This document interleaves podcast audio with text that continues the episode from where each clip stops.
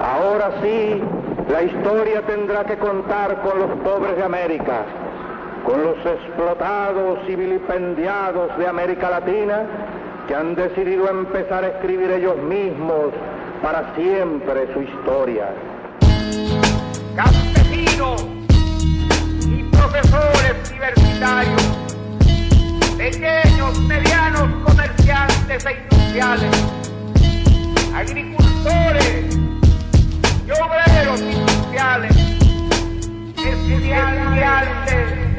Muito bem, senhoras e senhores, estamos de volta depois de um longo inverno causado por várias ocupações acadêmicas e eleitorais também. Mas estamos de volta hoje com o retorno não somente da gente, mas de uma pessoa muito especial que já apareceu aqui no Crônicas em algumas oportunidades. E hoje está voltando mais uma vez para mostrar suas tatuagens, né? André, seja bem-vindo novamente, camarada. Como você tem. Como foram os últimos meses, pra, na verdade, que a gente não, não se trombou, não trocou ideia desde então? Bem-vindo. Valeu, camarada. Dá oi também para os outros camaradas presentes, né? Oficialmente agora, porque a gente já conversou bastante. Mas, bom, os últimos meses têm sido cansativos, né? E de bastante ansiedade também. E, é, muita tarefa, além das já proporcionadas no período fora das eleições, né? Que são constantes na nossa vida. Mas no período de maior politização da nossa, da nossa classe, elas ficam extremamente mais ativas, assim, e, e recaem com um peso muito grande. É, mas é isso. A gente vai ter tempo para discutir. Tô bem no geral. Espero que os camaradas também estejam bem e vamos nessa. É bom estar tá de volta. Enquanto vocês de volta também. Pô, dei prioridade pro, pro convidado, porque sim. Mas aqui com a gente também, sempre presente. A Laura também tá aqui com a gente, é também de Viçosa. Laurinha, seja bem-vindo de volta. Como é que estão as coisas? Ah, gente, agora não mais em BH, diretamente inserida no contexto universitário. Não sou mais a única excluída do contexto universitário aqui. Assim, dá oi pros camaradas que estão aí, é um prazer estar de volta, faz muito tempo que a gente não grava e hoje a gente vai ter o que falar, né? Então, agradecer a galera que tá escutando aí a gente, se acomode, pega um café, quiser pegar um cigarro também, eu, eu, eu, eu acho que você vai precisar. É isso. E também, sempre dotado da literatura e com as frases prontas para poder dar uma alegrada na gente, Otávio Daieda Fully. Tá aí, né, cara? Como é que você tá? Salve, salve. Salve pessoal que tá ouvindo. Foi um, um período longo sem poder gravar, né? Ofícios de fim de período e de começos de, de alguns outros ciclos por aí. Salve pro camarada André. Inclusive tem uma, uma crônica pra sair que eu cito ele aí, né, Matheus? Tô esperando a boa vontade dele. Salve pra Laurinha, nem te vi ontem. E é isso. Como é que, como a Laura falou, né, se acomode e se incomode também, porque, enfim, vamos trocar uma prosa boa por aqui.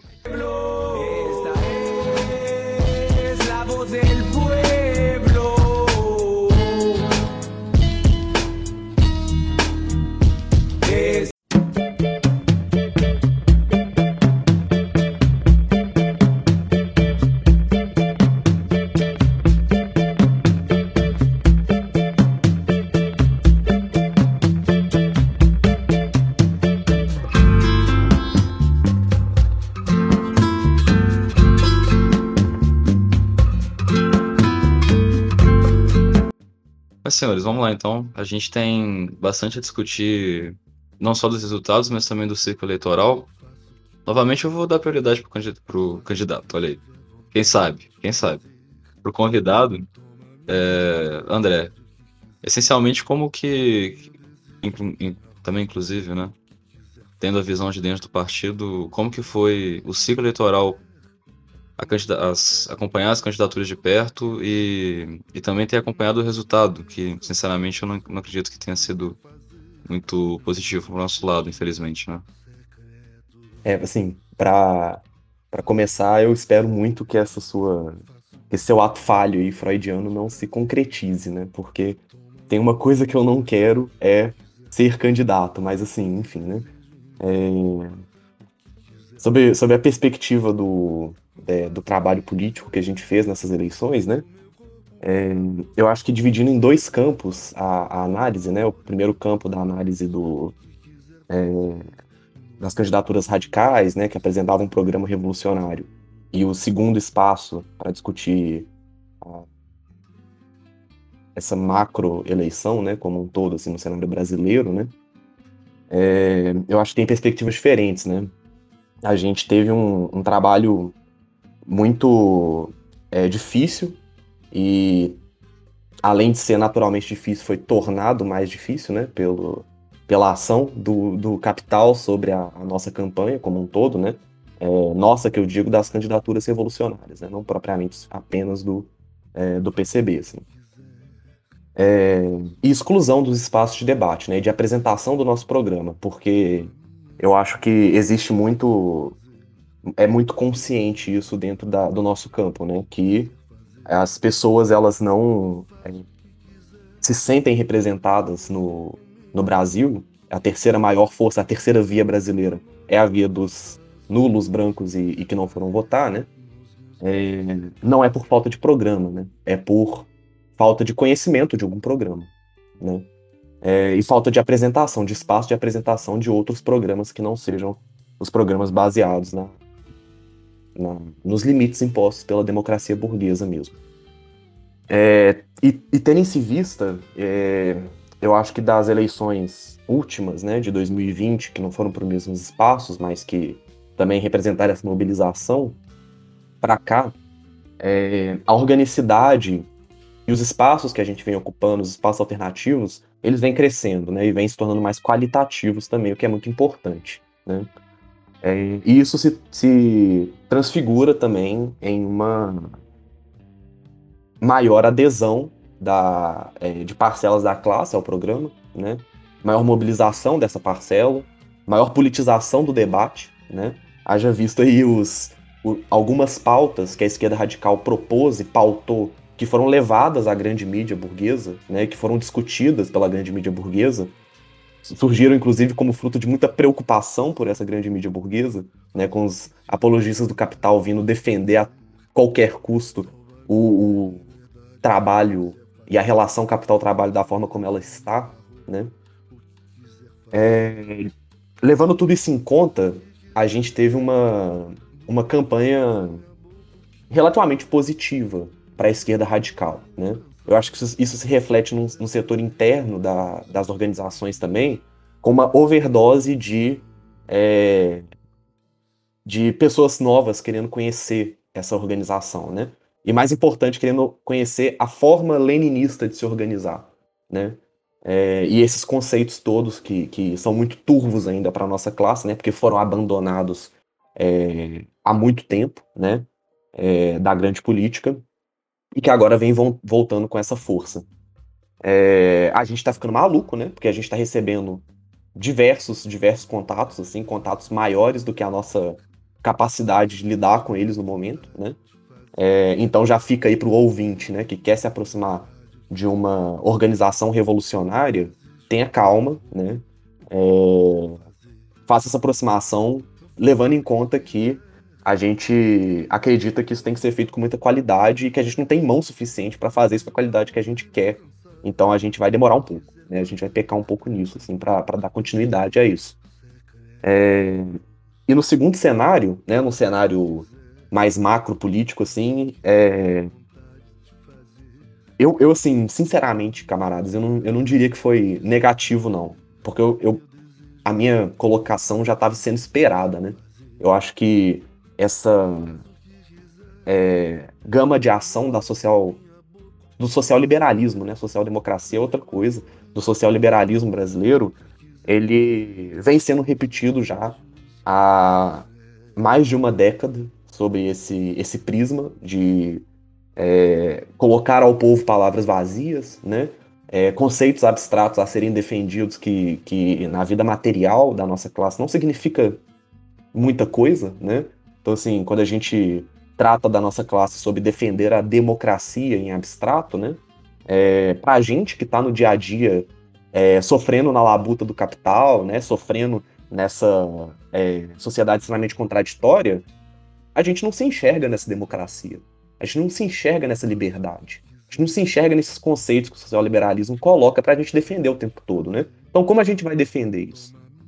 E aí eu acho que tão, são várias coisas que a gente tem que colocar para frente, né? Mas, obviamente, num cenário, num cenário macro, a gente tem uma piora parlamentar nesse sentido, né?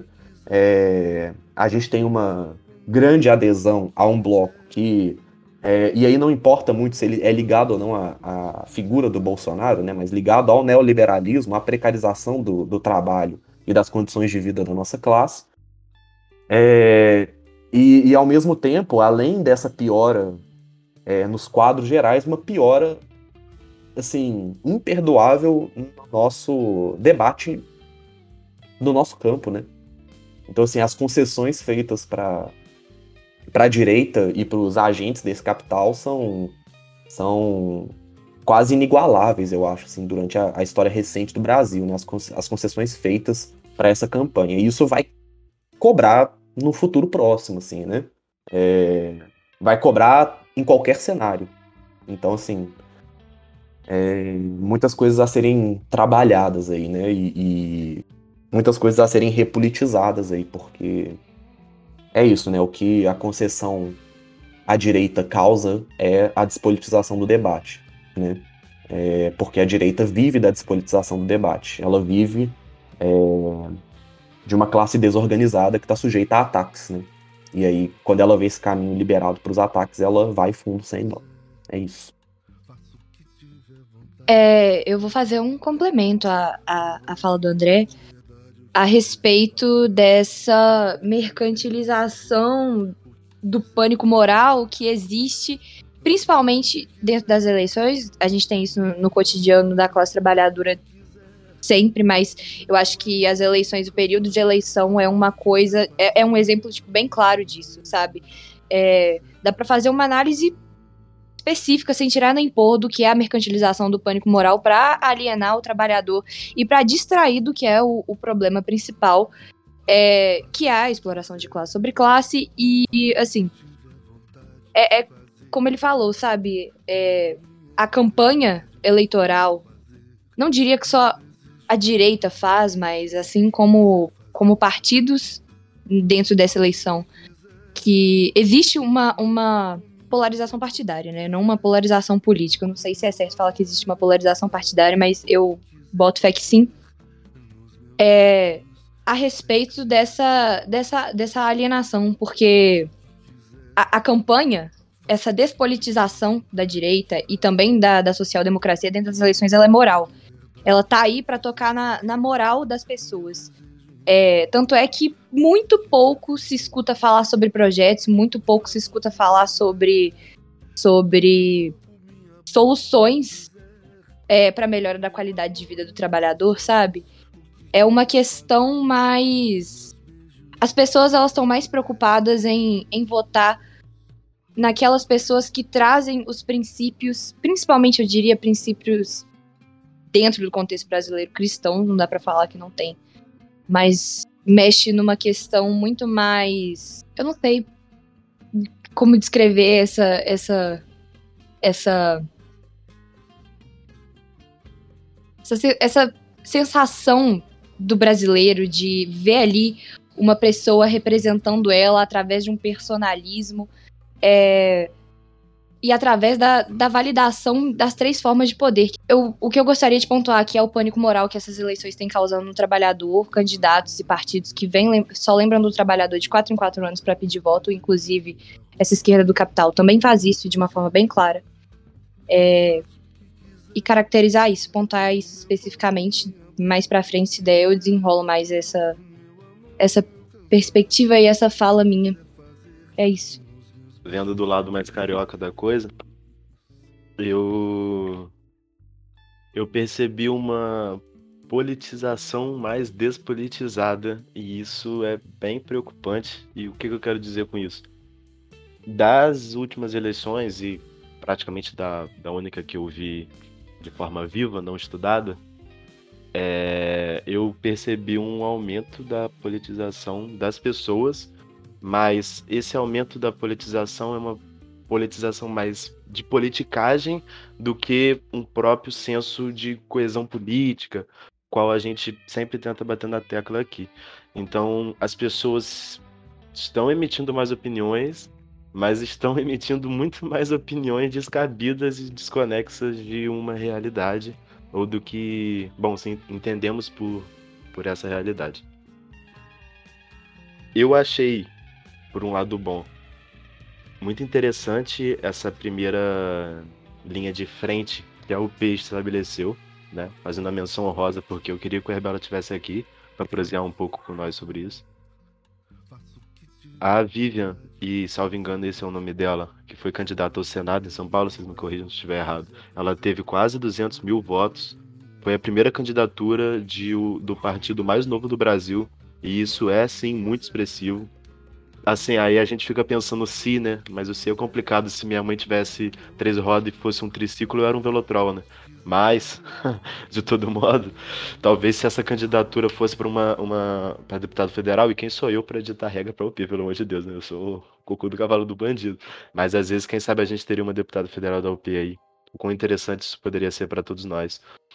Outro ponto, e que para mim é uma das de uma problemática bem significativa, é a ausência e a ausência intencional de candidatos legitimamente de esquerda dos debates principais.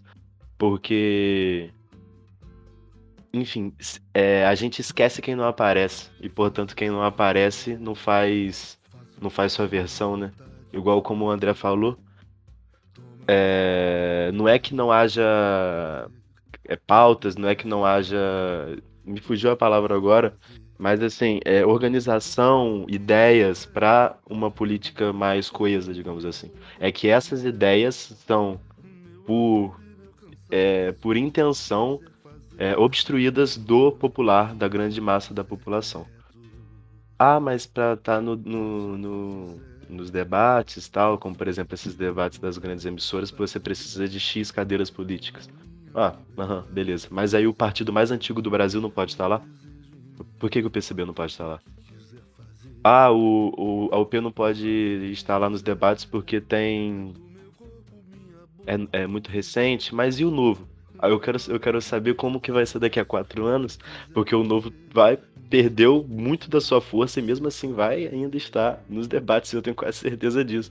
Enquanto candidaturas como uma possível candidatura da UP, uma possível candidatura do PCB, enfim, ainda vão continuar fora desse ambiente de debate e de troca e, enfim, política.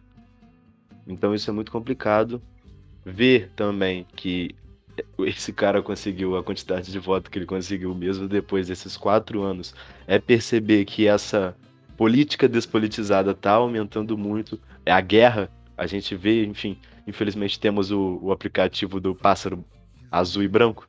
E lá é uma, é uma guerra que, sim, só piora é, as pessoas sendo transfóbicas a torta e a direita e achando que tem total direito a isso. Enfim, mais um preconceito religioso de todos os lados, com banda, com, enfim, com maçom, com, maçom, com qualquer outra parada, e eu nem quero defender o cara, porra, quero que ele tome na caçapola dele, mas, tipo, aí, assim, você vê isso e fica, tipo, gente, pô, velho, é complicado. Mas, enfim, não sei muito, e eu queria que o Matheus falasse um cadinho. E aí, aí, passou a bola pra mim, eu fiquei até nervoso. Eu acho que tem. O que eu tenho a dizer são, são complementar ao que vocês disseram, assim, em relação às impressões pessoais de cada um em relação ao que foi o resultado final. Eu confesso que eu cheguei extremamente cansado para a apuração. Eu não queria sequer ver, mas era impossível, né? Até porque onde a gente reside é basicamente o salão de festa de Viçosa público, né? Então, qualquer acontecimento, as pessoas vão estar na Rita comemorando ou não comemorando. E então era impossível me abster porque eu estava ouvindo os gritos. Quando o Lula virou a, os, os votos totais, né, foi para 45, Lula, 44, Bolsonaro, algo nesse sentido, parecia um carnaval, parecia um gol na, na Rita. Então eu tive que acompanhar, mas a, a sincer, sinceramente não, não queria sequer ligar a TV ou entrar no site do G1 ou qualquer coisa nesse sentido para poder ver por conta de uma questão de ansiedade realmente.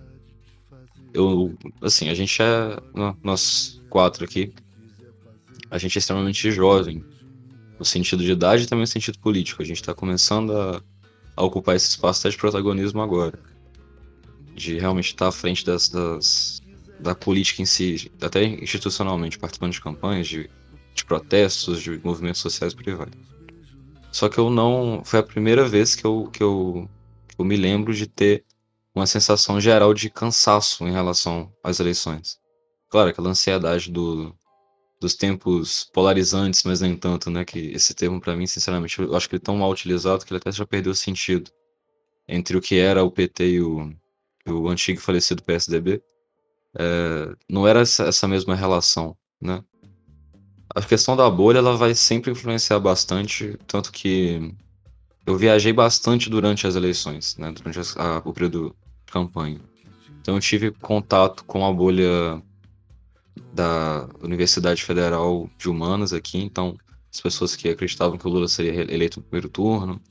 É, tive contato com, com pessoas de outros cursos aqui da UFV também, especialmente pessoas que estão nos cursos de agrárias, que afirmavam que era Bolsonaro no primeiro turno. E, pô, é exatamente o que vocês falaram no início, assim o resultadismo dessas eleições ele também contribuiu para uma para algumas outras questões que eram extremamente urgentes para a gente poder debater e, e, e, ter o foco, que foram completamente esvaziadas. Então, o debate eu acho que é uma questão importantíssima que eu quero até abordar novamente aqui para a gente poder aprofundar essa discussão. As candidaturas de, de, de Câmara e Senado, pô, foram discussões muito rasas que eu tive contato, pelo menos que eu participei, que eu pude até incentivar até em alguns momentos.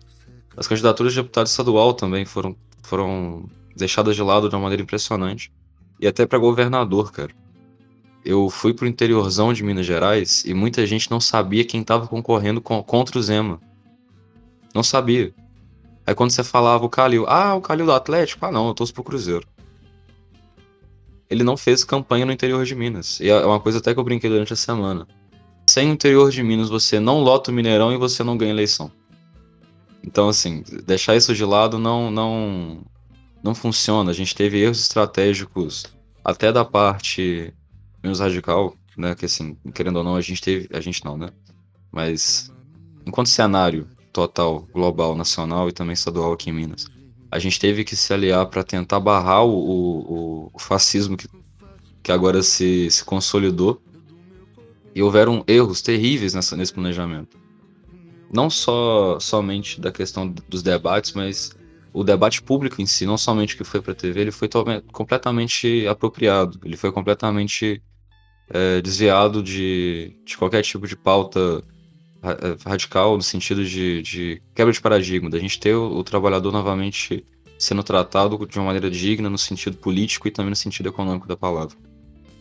Então, eu, acho que é muito simbólico o fato da Sofia e do Léo não, ter não terem sido convidados para o debate. Da mesma forma que é muito simbólico o, o padre, o, o, candidato padre, o Kelmon, Kelson, tá lá. Que, pô, ah, mas tem a sigla partidária. Cara, essas é, é tão idiota, né? Tipo assim, não, existe, não tá na Constituição falando o que, que pode e o que não pode no debate da Globo, né? Ela faz, ela faz as próprias regras. Eu não consigo me desvencilhar do fato de, de que candidaturas como Guilherme Boulos foram extremamente fortalecidas justamente nesse espaço de debate.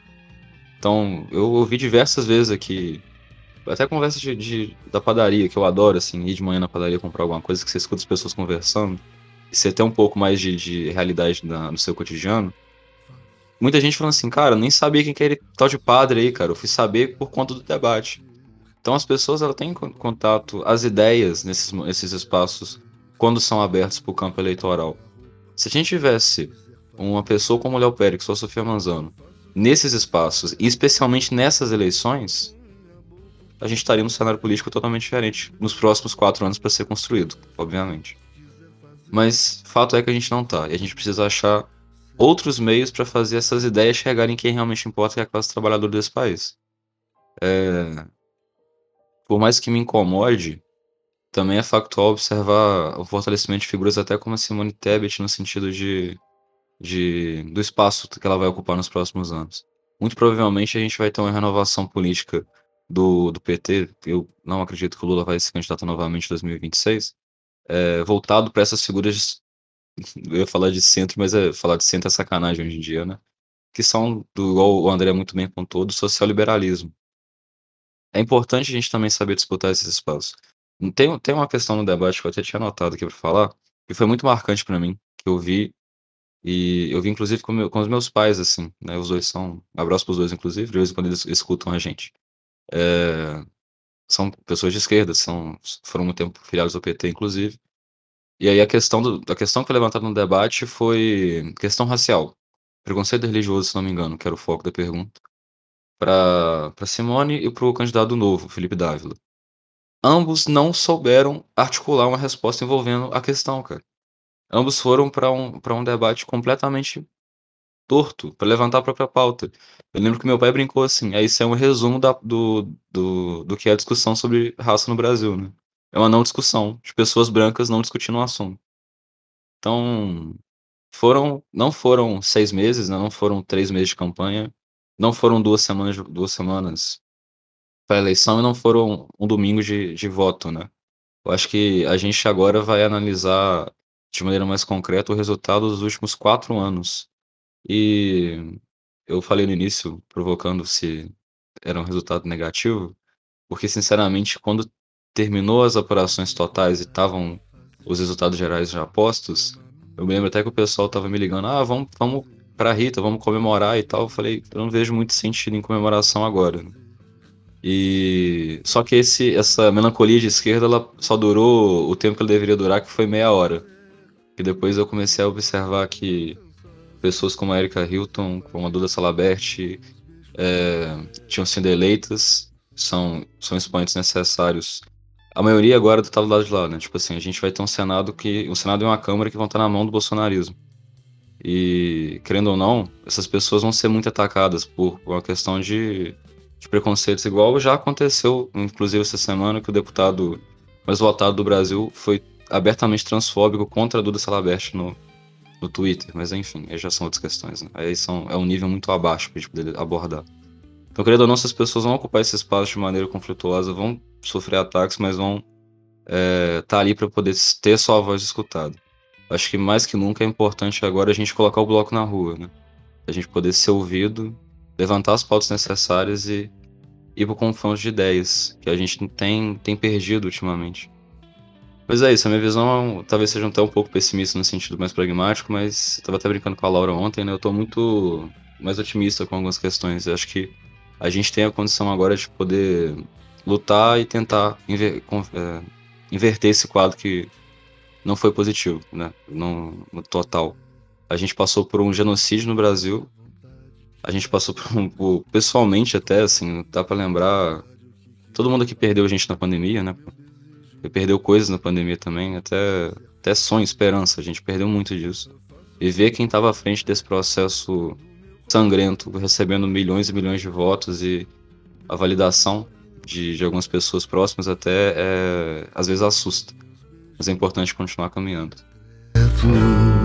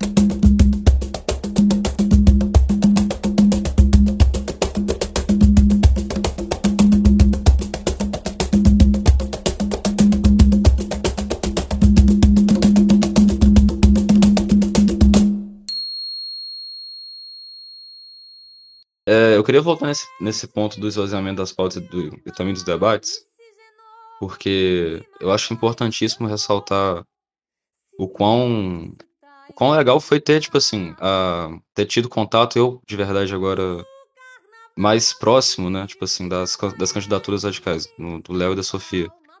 Você vê alguma. realmente ten, é, é, tendo efeito prático, assim, das ideias estando presentes no, no debate, não o político grande eleitoral na, na, grande mídia, mas no público existia ali. Eu me lembro quando o Léo veio aqui em Viçosa, uma pena inclusive não ter tido a oportunidade de encontrar com ele. Ele foi assunto dentro dos corredores da UFV durante a semana. As ideias que ele tem, tinha colocado no programa dele político, que isso é bem pré-eleitoral, inclusive, foram debatidas aqui, né? E quando você coloca isso na prática, a gente consegue ver é, algumas ideias evoluindo e algumas coisas saindo do lugar. Então, passando para o André, cara, como é que foi a sua visão em relação, seu incômodo também com o macro de a gente não ter é, ambos no, nos debates, mas também com relação até o fundo partidário que não foi liberado para o PCB, certo? É, aliás, foi liberado, né? Hoje. então, assim, a gente vai ter que devolver tudo sem fazer absolutamente nada, né? É, acho que a questão, assim, camaradas, é. Uma das coisas que eu, que eu mais vejo e é sintomático, né, na, na nossa classe, no nosso campo principalmente, né, são pessoas tentando entender, né, é, entender mesmo como isso aconteceu, né? Por que que, é, por que, que essas figuras continuam sendo relevantes no debate, né? Como que um genocida consegue é, angariar os votos que ele angariou nos locais mais afetados por esse genocídio, né? E assim, eu eu acho que é essencial e, e não é um retorno eterno a Marx, não, mas é uma coisa que ajuda muito a, a compreender a situação que é dar uma lida e entender né, o, o que, que o Marx escreve no 18 de Brumário, do, do Luiz Bonaparte. Eu acho que é uma obra essencial para a gente entender como que essas figuras né, é, centralizadoras e populistas, né, que de fato não representam é, no seu discurso uma classe, né, ou seja, ele ataca a grande maioria das pessoas que o projeto dele defende, né, então ele tá falando ali contra a Globo, tá falando ali é, é, contra, entre aspas, ali o, o, esse grande conglomerado, né? Como se esse grande conglomerado internacional fosse de esquerda ou fosse tivesse um projeto de esquerda, né? Por debaixo dos panos ali. É, mas como que essas figuras históricas que têm um discurso que não necessariamente está tá atrelado à classe que ele defende, mas na prática objetiva, né? É, são os interesses dessa classe que são defendidos, é, como que essas figuras se mantêm relevantes na história, né? Doide Brumário, ele foi escrito em, em 1851, né? É, depois da eleição do, do Luiz Bonaparte, né? Que, que, era esse grande populista aí, né? Que era extremamente reacionário. E, e para quem conhece um pouco da, da dinâmica da Europa nesse período, né? assim, três anos antes tinha acontecido a maior explosão social popular da, da, de até então a história da Europa, né, que foi a Primavera dos Povos, de 48. E aí o, o que o Marx tenta fazer nesse livro é, é, fazer o que a gente tenta fazer também hoje em dia, né? É entender por que, que a maioria dos franceses votou em um candidato que representava completamente todos os interesses contrários ao que era defendido nessa, nessa é, explosão social que aconteceu três anos antes. Né? Como que isso aconteceu? Por que as pessoas defenderam aquilo ali num projeto eleitoral, sendo que três anos antes elas estavam na rua quebrando pau por é, interesses completamente opostos, né? É, dito isso, assim, eu acho que é, para entender esse fenômeno, eu volto a dizer, né? É, a despolitização do debate, ela é um projeto de longa data no Brasil. Um projeto que é, ele, ele toma corpo na nossa nova democracia, né, desde a transição da ditadura para cá, né, com a participação ativa dos militares na produção dessa constituinte, com a participação ativa dos militares na transição do poder, né, com esse pé direito que eles deixam dentro das, é, dos poderes como forças armadas, como partido fardado, né, eles deixam ali incubado esse poder, esse possível. É, é, essa possibilidade de intervenção, né? para um futuro que eles utilizaram é, desde a eleição do Bolsonaro para reocupar esse poder, né? É, e, enfim, esse aprofundamento dessa, desse processo de despolitização, ele só fortalece um campo, né? E o social-liberalismo e a, as pautas que, que ele está colocando como campanha é, são pautas que historicamente estão fortalecendo a direita e o outro lado. E a direita, ela pode estar com o, o, o projeto do encabeçado pelo PT, né, atualmente. É, parte dessa direita está. É, mas é isso, ela, ela é extremamente volátil, né? A, a direita não tem uma, uma filiação é, fixa, igual nós comunistas, né, temos com princípios e bandeiras que a gente não vai abrir mão, né? A direita ela transita entre é, jogos de interesse mesmo, né? É, e por isso é extremamente volátil, é extremamente difícil de prever mesmo o que que, o que, que é, qual é a posição que ela vai tomar, né? Ora ela tá com, com um projeto, se esse projeto já não, já não mais satisfaz ela, ela muda para outro, né? A, a gente tem uma diferenciação muito grande no Brasil entre uma burguesia jovem, né, uma burguesia ligada a esse setor que enriqueceu tem pouco tempo, né, é, e, e, se mantém de maneira extremamente reacionária, extremamente é, ligado ao bolsonarismo. A gente tem é, esse campo, a gente tem outro campo da burguesia, que é uma burguesia histórica já, né, latifundiária, ligada a esse capital morto aí, que tem um projeto mais é, interessado na estabilidade né, da democracia burguesa brasileira. E, e, são burguesias muito voláteis, né? Em 2018 estavam com um, agora estão com outro, né? Elas não são fixas nisso. E a despolitização que, que as, as, essas eleições promovem de uma maneira muito maior do que as, as anteriores, né? Muito maior que, que, a, que a despolitização ocorrida em, em 2018, né?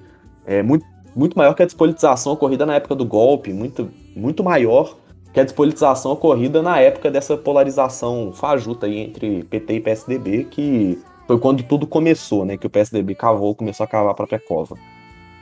É, e, e é isso, né? Reduzir o debate e despolitizar a nossa classe faz com que elementos da direita se fortaleçam. O fortalecimento de elementos da direita faz com que é, as bandeiras que eles defendem se tornem mais fortes e o apoio deles a, ao nosso campo ele é extremamente volátil, né? Então é dar um tiro no escuro mesmo e é, é não entender o perigo que é mexer com essa galera mesmo, o perigo que é, é se aliar com esse pessoal, né? É... E aí nesse sentido é, é, é assim que eu vejo para começar a falar, né, do, do, do processo de, de diferença mesmo, né, de, de expectativa e realidade que a gente teve nesse, nesse primeiro turno, né, que eu acho que quem tava com a expectativa diferente dessa também, né, é, talvez tenha tido uma análise incorreta da realidade mesmo, porque era de se esperar que isso acontecesse, né, é... E assim, é uma aliança feita por cima, uma aliança feita de, de. aliança com a direita sempre é feita por cima, né? E se o povo tá de fora, se o povo tá despolitizado da pauta, é, a direita angaria esse povo para ela. Né? Como aconteceu historicamente no nosso, no nosso país. Né? As pautas que foram despolitizadas, a direita pegou para elas. 2013 foi assim, e assim seguiu-se a história. É, e tá acontecendo isso de novo, né? Então, como que o Bolsonaro tem tem tanto apelo e tanto povo né, ainda com ele, como que essa base de eleição dele foi muito forte, né? É, porque a, o debate está despolitizado, é isso. Em despolitização eles são mestres, em angariar voto, em angariar apoio. Eles são mestres nisso, a gente não sabe jogar com isso, porque a esquerda, ela não abre mão dos seus compromissos, ela não abre mão das suas bandeiras, né? Se as bandeiras não estão sendo pautadas, o nosso povo vai ir para outro lugar. Né? Se, se eles não conhecem as nossas bandeiras, se elas não estão sendo debatidas ativamente, aí a nível nacional esse, é, esse cenário é esperado mesmo. Né? Eu acho que eu divaguei muito, mas assim, É, eu acho que, que é um processo é, de, de tentar entender mesmo, né? É uma coisa que eu tô tentando fazer também, né? Tentando entender isso tudo. É... Mas eu acho que para começar isso, eu acho que é, o, grande, o grande mal né, dessa bandeira nossa que é colocada né, de, de não vamos odiar o povo, né, mas vamos entender como isso aconteceu, por não ser uma questão moral, mas sim uma questão objetiva, né, é também entender né, por que e como. Não só não odiar o povo, mas por que e como o povo está votando em massa contra os seus próprios interesses. Né? É... E aí esse processo não passa por outra coisa acima da despolitização que está sendo encabeçada pelo bolsonarismo, encabeçada pela burguesia, mas propagada como estratégia política pelo nosso campo também, né? E eu digo, eu digo nosso campo não como esquerda revolucionária, né? Mas como é, esquerda como um todo, né? Que agora estamos todos nessa seara de, enfim, é, votar no Lula, né? É isso. Deus me perdoe. Que Deus tenha misericórdia dessa nação, mas é isso que nós, que nós vamos fazer, né? E assim, é, é isso, gente. Desculpa, eu acho que eu falei pra caralho, assim, mas. Espero que eu tenha me feito entender mais ou menos, assim. Não, essa divulgação é essencial, cara. É essencial. A gente tem esse visto, né, Otávio, da história de e na verdade é um visto positivo, na verdade. A gente tenta sempre entender os processos políticos que a gente está inserido com um distanciamento devido, né? A gente não está preso a alguns vícios de análise que são muitas vezes disturpam né, o que a gente tem que analisar de fato. Igual essa, eu comentei mais cedo, mas aquela melancolia de esquerda que bateu em mim depois de duas horas da eleição, uma vontade terrível de odiar o povo, né? Toda essa parada, como é que, como que isso está acontecendo e tal. Mas é isso. Só antes de passar a palavra para a Laura, apontar que, que essa divagação é válida, necessária e a gente vai devagar, devagar até finalmente encontrar os, os indicativos, os pontos, as, as, explicações do processo que a gente tem inserido. E para quem não viu, o André fez o L ali, tá na câmera. Quem tá ouvindo? Sacanagem. Mas, Laura. Ou então, é importante destacar também que essa despolitização ela serve inclusive como um boicote, porque essa quebra de expectativa, dá um exemplo disso. Houve muito uma quebra de expectativa em relação a, a uma análise completamente torta que é feita pela pesquisa eleitoral, né? Assim, é, a galera foi com muita sede ao bote, muita esperança de que, né, mu muitas das pessoas a, tinham a esperança de que o Lula fosse eleito no primeiro turno, justamente porque a pesquisa eleitoral ela mostrava e 51% né, da população, aquela que tinha respondido à pesquisa eleitoral, ela tinha intenção de voto no Lula. Só que essa análise ela esquece completamente de que os bolsonaristas, o bolsonarismo, ele não responde à pesquisa eleitoral. Então ela deixa essa, essa análise numa bolha muito fechada.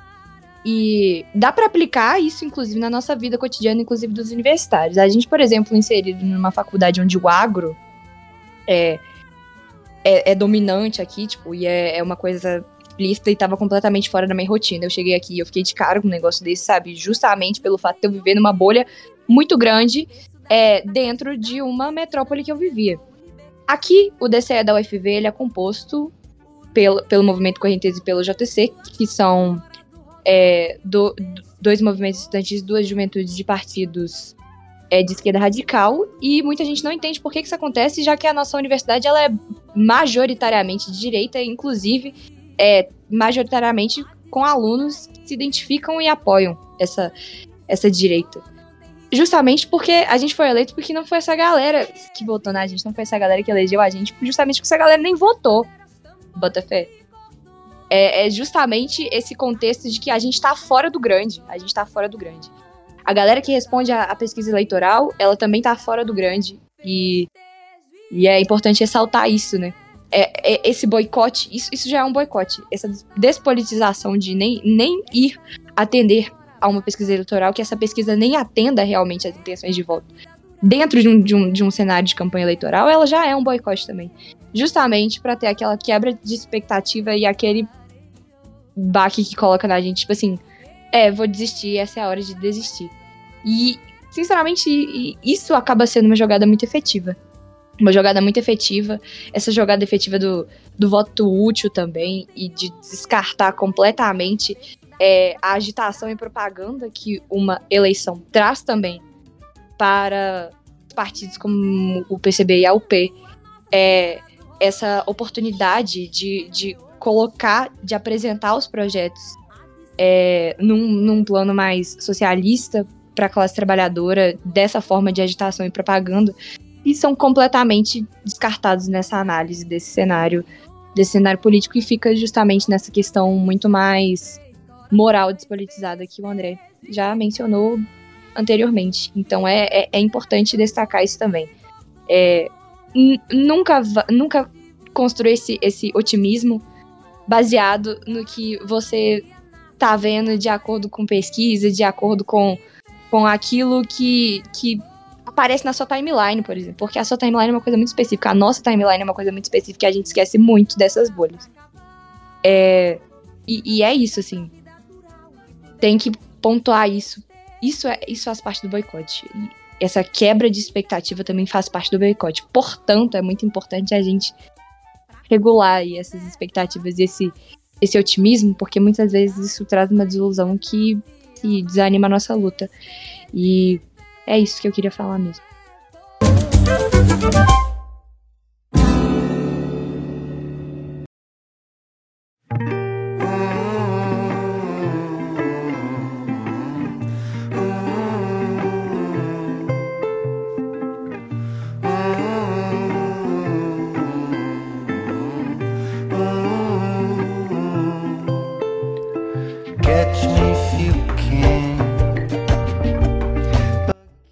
Novamente, vocês foram perfeitos em tudo que disseram. Acho que não, realmente. É, é difícil até. Essa, essa questão da, da do boicote e do, do, da despolitização tá martelando na minha cabeça agora, porque muitas vezes é, é difícil pra gente poder traçar tão brevemente explicações concretas para eventos históricos presentes e até mesmo afirmar, por exemplo, que agora o bolsonarismo se tornou um movimento político. Né? Que ele está além do Bolsonaro. Talvez seja, seja diferente desse, desse, dessa explicação. Talvez é, é mais uma vez, na verdade, a, a política filosófica. A política fisiológica brasileira utilizando de, um, de uma ponta de lança populista para passar suas pautas e seus interesses privados. Mas algo que já vou até puxar o próximo ponto, que ontem a gente estava discutindo, inclusive, eu e Laura. Na verdade, já estava apontando que e também foi muito gritante para mim. Se é uma pergunta, uma provocação, se a gente perdeu a juventude, porque a gente estava até falando de um cara específico que é o, o Nicolas Ferreira.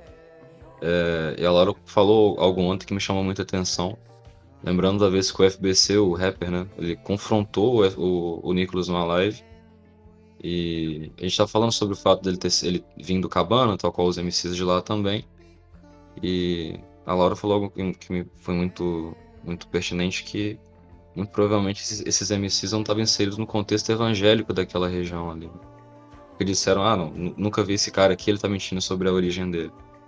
Da mesma forma, quando ele teve em Caratinga em campanha, e algo que para mim foi, foi uma faca no meu peito, porque eu vi o local e as pessoas, consequentemente, da qual eu conheço e convivi por muito tempo, fazendo mídia pra aquele cara, tá ligado? Com todas as ideias que ele levanta. É, eu acho que até são dois pontos que eu separei, mas a gente, a gente pode juntar os dois numa só. Que é essa, essa apropriação das pautas religiosas pela direita reacionária, né? Então é do é das questões basicamente sobre gênero, sobre comportamento feminino, sobre é, o corpo feminino, questão do aborto, até algumas afirmações meio loucas, tipo Jesus de arma, né? Se Jesus voltasse hoje, ele estaria armado e por aí vai. E isso tá, acho que, vinculado diretamente com a juventude, né? Pelo menos em Minas Gerais, isso foi para mim foi assustador. É, ver ele em Caratinga, no centro de Caratinga, para no trânsito com a molecada saindo da escola e gritando mito, mito, mito. O que me preocupa, eu acho que tá até no que o André falou muito bem, é, a gente muitas vezes para para analisar o que aconteceu nos últimos 4, 6, 10 anos e às vezes não presta atenção no que está acontecendo agora, né? E a pergunta que eu faço, a provocação que eu faço para vocês é se vocês enxergam que a gente vai ter agora nos próximos ciclos eleitorais, não só no próximo, mas nos próximos, um bolsonarismo enquanto um movimento é, político no todo, não somente dentro da figura do Bolsonaro, mas com esses, esses ideais ultraconservadores, fascistas realmente, serem encabeçados dentro de um campo político como aceitável, né?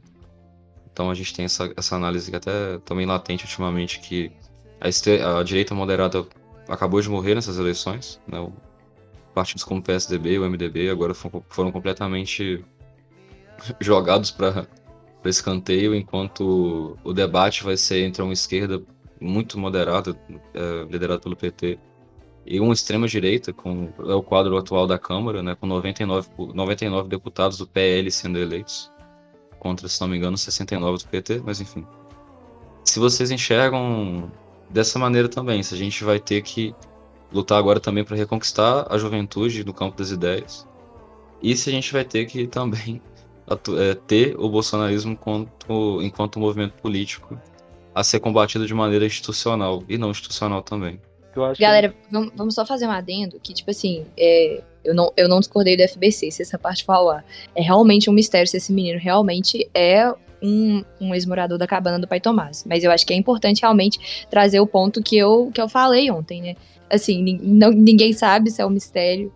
É, e só, só queria falar isso, assim. Ninguém aqui tem certeza de nada, até porque pra esse garoto, a quantidade de mentira que ele conta no campo eleitoral, pra ser uma a mais, não custa nada, né? Mas assim, é, é importante ressaltar esse ponto. Às vezes os MCs não estavam inseridos no mesmo contexto é, evangélico que esse cara tá e que ele é um personalismo, às vezes ele traz aquela. Existe muito essa, coisa do personalismo nessas, nas eleições como, como um todo, que se não tá inserido no meu contexto, às vezes eu, muitas vezes eu não percebo, né? Então, assim. E esse moleque, ele. Ele.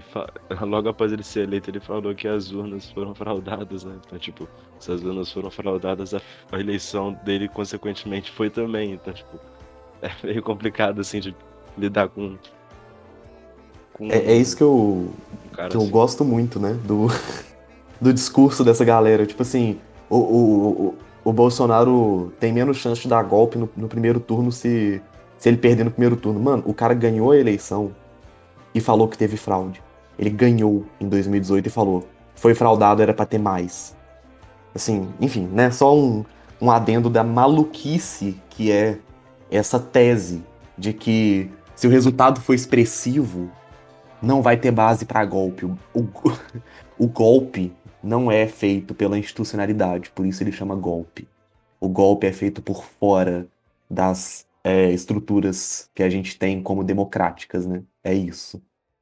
Eu pensei muito sobre isso também, porque quando eu li a primeira vez esse discurso, fez num primeiro momento, e é por isso que a gente tem que reler e remoer muitos assuntos, porque senão a gente cai em certas falácias por terem sido ditas de uma forma mais mais a gosto, né? É, a gente bem sabe. Tem coisas que são ditas e escritas a gosto que acabam que nos encantam. E quando a gente vai pegar para dissecar essa fala ou essa escrita, você acaba percebendo que tem algumas nuances que, que às vezes divergem. Eu, num primeiro momento que eu falei assim, pô, será que faz sentido é, uma votação expressiva e massiva no, no Luiz Inácio, no Barba, no primeiro turno, será que afastaria uma possível é, ascendência, um murmurinho, faísca de um golpe?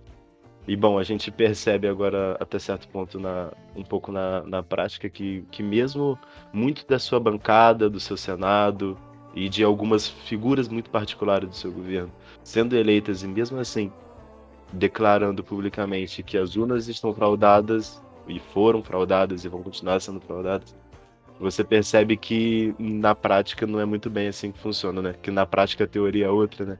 Como diria o, o poeta liberal Felipe Hatch. Então, tipo. é complicado. E eu flertei com isso. Falei assim, pô, será mesmo? Tal. Aí depois eu fui, fui percebendo que, tipo, não é bem assim que funciona. É, assim, sobre. Mas sobre, sobre a questão toda, né? Eu acho que a primeira grande parada que eu acho que faz sentido a gente, a gente entender o que, que é polarização, né? Assim, não vou fazer a piada, eu prometo, né? Polarização não é nada na minha mão, mas polarização ela existe, ela tem nome, ela chama luta de classes, né? Ela sempre esteve aí, gente. A polarização é entre oprimidos e opressores, né? É... E, e, assim, por que que, que essas figuras estão né, adentrando ao, a, a, nossa juventude? A juventude, ela se politiza por dois motivos, né? É, vendo uma situação concreta que está horrível, né? Sem perspectiva e sem base para construção de nada, né? É, no futuro, sem, sem essa perspectiva, a juventude tem dois caminhos, né? É, o primeiro caminho é ela optar por construir algo, construir um futuro, né? Com as próprias mãos dela. E aí ela se politiza para isso. A segunda opção, quando a primeira não é viabilizada por nenhum programa, né?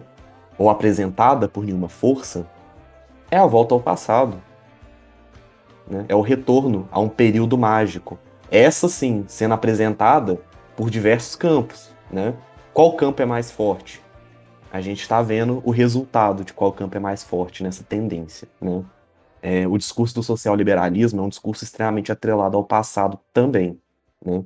É, são dois discursos que, extremamente diferentes em, em, forma, né, retomam o passado da mesma maneira. Né?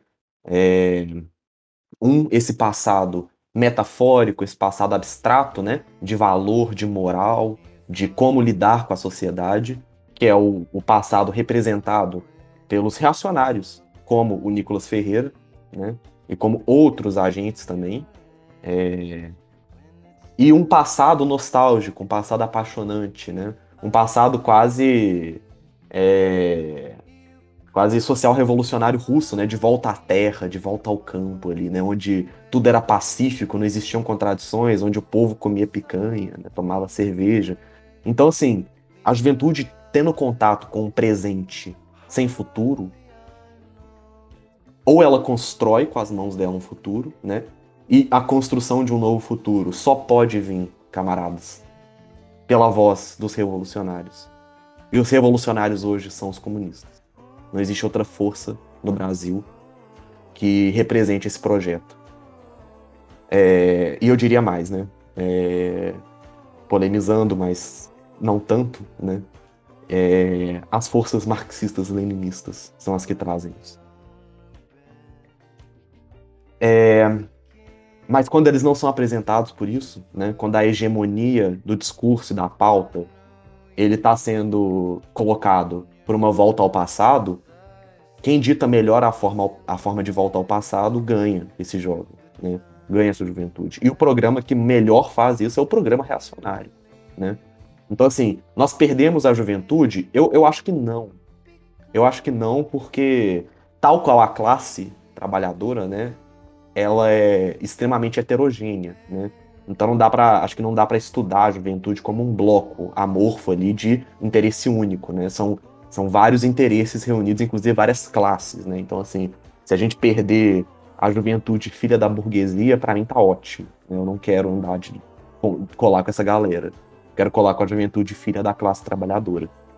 É, mas a gente perdeu espaço, a gente perdeu é, possibilidade, né? E a gente perde isso o tempo inteiro quando a gente reduz o nosso discurso, né? E reduz as nossas pautas, principalmente para a juventude. Que para radicalizar, meu irmão, é um, é um puxadinho, né? É, as, as pessoas são vendidas nesse, nesse projeto de conciliação é, tão rápido que a gente não tem como apresentar mesmo futuros emancipatórios, né? Ou futuros emancipados, visões disso. É, um exemplo, né? Esse papo todo do evangelistão que virou a República Brasileira, né? É, sobre a questão de maçonaria, aborto e tal. E aí vem o, o senhor André Janones, né, que é um grande do inimigo do povo, né, diga-se de passagem, mas que vem o, o, cidadão do Avante, que não é nem de direita nem de esquerda, é de direita, né, é, falar que é contra o aborto, porque cristãos são contra o aborto, e que o Bolsonaro ia abortar o 04 lá e não sei o que lá. Primeira, primeiro extrato que esse cara vende para colocar esse discurso são as mulheres trabalhadoras. É o primeiro extrato. E assim vai, né? O que mais que evangélico não faz? O que mais que o evangelistão reacionário não faz? Porque evangélico também é um bloco heterogêneo, tem classe, né? Polarização é luta de classes, não é luta de blocos de evangélicos contra, contra católicos ou, é, enfim, né, o que quer que seja. Eu acho que isso é importante da gente, da gente ter em mente na hora que a gente vai fazer essas análises, né? Estão é, vendendo as nossas pautas, estão vendendo o futuro em troca desse angariamento amplíssimo, né? Que é um angariamento que, que assim, é, necessita disso, né? A gente tem que jogar esse jogo para vencer as eleições, o que está acontecendo é que a gente está perdendo, né? A última pesquisa do Datafolha mostra uma situação extremamente perigosa para o nosso campo, né? Onde o Bolsonaro melhora, ele não tá bom não, não tô falando que ele tá bom, mas ele melhora em tudo que tinha para melhorar e o Lula piora em tudo que tinha para piorar. Né? Rejeição, é, confiança, confiabilidade, intenção de voto, votos válidos, gente, seis pontos percentuais não é nada, não é nada. Tá incerto. Não tá dando certo, né? João Carvalho fala isso pro, pro nosso campo e tem que falar isso para tudo. A gente tem que errar diferente. Tem que errar diferente. Não só o nosso campo ousar fazer outras coisas, né? Mas assim, a gente tem que reconhecer quando as estratégias e as táticas, né, não estão dando certo para angariar esse apoio, né? Só que é isso. É desesperador porque eles não vão fazer isso. Social liberalismo não vai fazer isso. Isso que me preocupa mais. Eu tenho uma visão otimista de construção, de pro, pro, é, projeto de construção do nosso campo. Mas a gente está perdendo tanto espaço que eu sinto uma, uma conjuntura perigosa à frente, uma, uma conjuntura que, que de forma alguma está determinada, gente. É uma conjuntura que ainda está aberta há muito. E assim, é... o futuro é sombrio, camaradas. É isso a nível institucional, ele é sombrio. A gente tem que colocar as nossas pautas sem reduzir o debate e entender como isso vai fazer com que o nosso campo cresça. Porque nós estamos aqui, nós vamos ajudar na campanha, nós vamos fazer o que tem que ser feito, mas não depende de nós, né? Como sujeitos da história, né? Depende do bloco histórico e, e o que aponta o bloco histórico é que nós vamos precisar de um pouco mais de, de, de tempo aí, porque eles não vão. Parece, né? Que não vão mudar essa estratégia. É isso. Lord.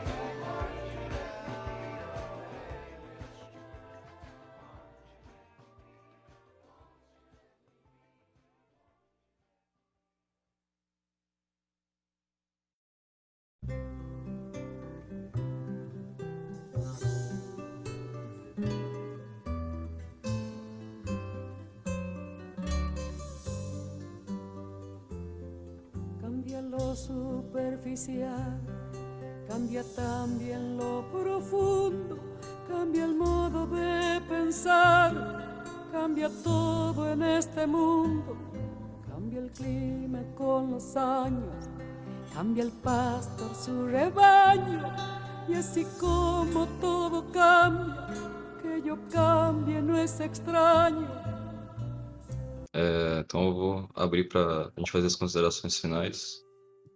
Começando pelo André. Né? A última fala foi dele. Se tiver com saliva ainda, pode continuar. Eu tô. Primeiro eu queria pedir perdão aos, aos camaradas que estão aqui, porque eu falei pra caralho e, assim, é... monopólio só pode no Estado socialista, né? Então eu peço desculpa por ter monopolizado a fala, mas é, eu queria agradecer muito assim, o espaço para a gente poder discutir isso, porque é, um espaço de levantar bandeiras né, de agitação e propaganda, que é esse espaço aqui, é também um espaço formativo de militância. Né? E é, toda vez que, que eu, como pessoa, indivíduo, ocupo esse espaço, eu também me formo um pouco mais, né? como militante, como é, esse extrato da, da nossa luta. E eu queria agradecer muito por isso. É, o debate foi muito bom também, né?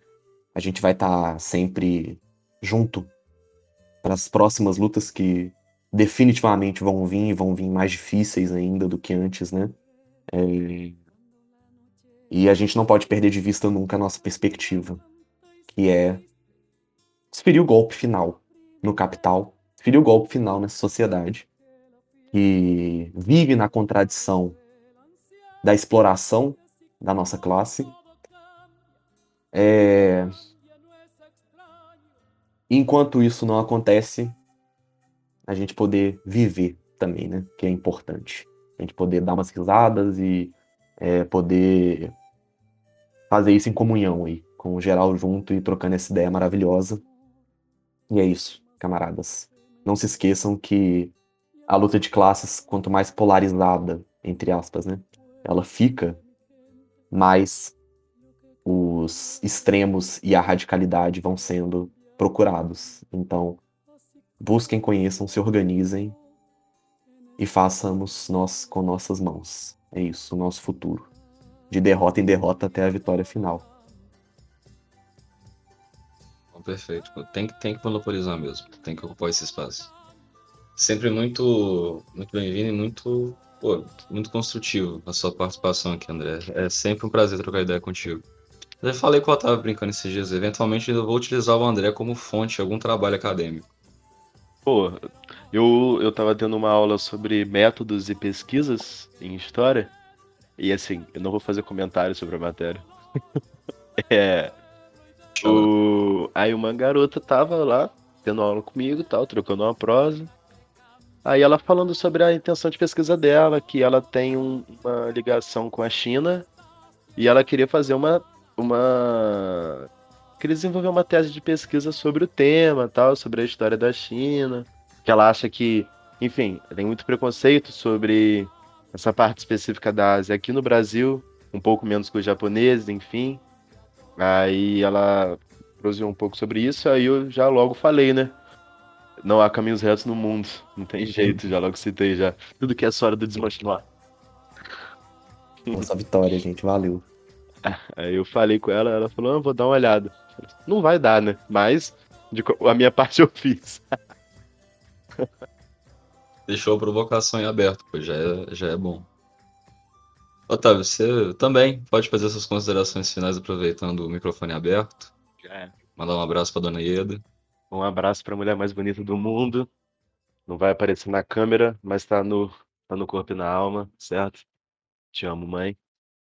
É, Salve para os camaradas por esse retorno, que continuemos de derrota em derrota, como o André falou, e a minha versão, amarelinho devagar, até, até um certo final, né? Se é que vai ter. Bom, é, agradecer a presença aí da Laura, do Matheus e do André, é muito importante a construção disso daqui. Ah, queria deixar uma, uma observação sobre esse último ponto que que o André desenvolveu sobre a radicalização e como esses ditos opostos que estão no, no recorte do segundo turno atual são muito mais próximos em certa medida, né? Veja bem, eu não tô querendo colocar o Bolsonaro na mesma moeda, não é esse o meu ponto, mas que esses, esses espectros, né? Principalmente quando se é, esse, esse constante juntamento com figuras como a Tebet, o Ciro, o, o FHC, né? Esse cenário político tão centralizado e a gente às vezes lê, na, lê por aí, e a gente lê muita coisa por aí, e o Lula ainda precisa ir mais ao centro para ganhar mais votos. Mas aí a gente percebe, como o André falou, as pesquisas e ele foi perdendo números e estatísticas na pesquisa, o que é uma problemática muito significativa. E ele foi perdendo isso justamente indo muito mais para o centro. E eu às vezes paro para pensar, e quando a gente para para pensar, a gente pensa parado, né? Que é capaz de se ele andar mais pro centro, ele caia do palco, sabe? Porque, tipo, tá andando pra frente igual burro com com aquelas com aqueles abajur na cabeça. Enfim, não sei se o quão isso é coerente, talvez seja coerente com a campanha que estão fazendo, com a mediana campanha que estão fazendo. Vamos ficar nessa nesse eufemismo aí. E e eu achei interessante esse ponto da radicalização do debate, a radicalização do, dos extremos das classes, para que assim quando elas é, se estremecem, esses extremos vão buscar é, raiz no extremo. E quando se busca raiz no extremo da classe trabalhadora, a gente chega no toque do tangente da, do centralismo democrático e da luta de classes propriamente dita. E isso é vitória para nós, certo? Uai, gente, as considerações finais é que, mais uma vez, a gente só tem a opção, só nos restou as migalhas dessa ilusão dessa democracia liberal, burguesa, essa putaria. E fica aí o questionamento, né, pro final desse, desse episódio. É, numa democracia, o que, que deve pertencer ao povo, né? A galera anda muito confusa em relação a isso.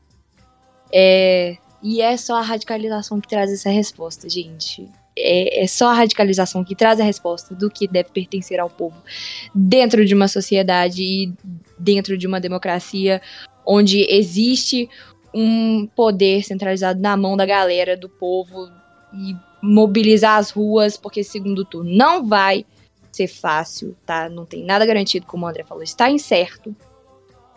E é isso, deixar um beijo aí pra galera que escutou a gente até o final. Eu sei que muitas vezes é cansativo, mas muito obrigada.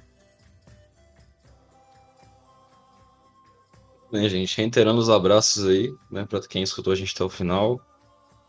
É, voltaremos com mais frequência, com mais vozes e com certeza com mais ideias também.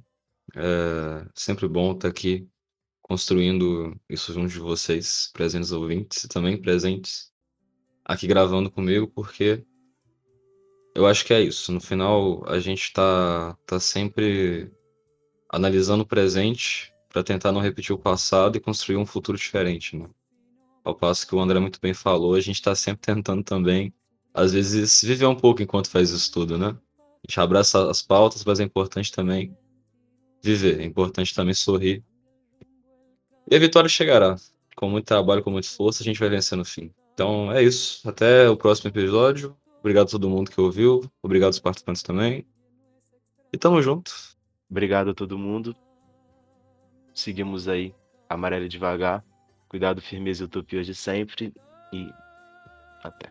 Pero no cambia mi amor, por más lejos que me encuentre, ni el recuerdo ni el dolor de mi pueblo y de mi gente, lo que cambió ayer.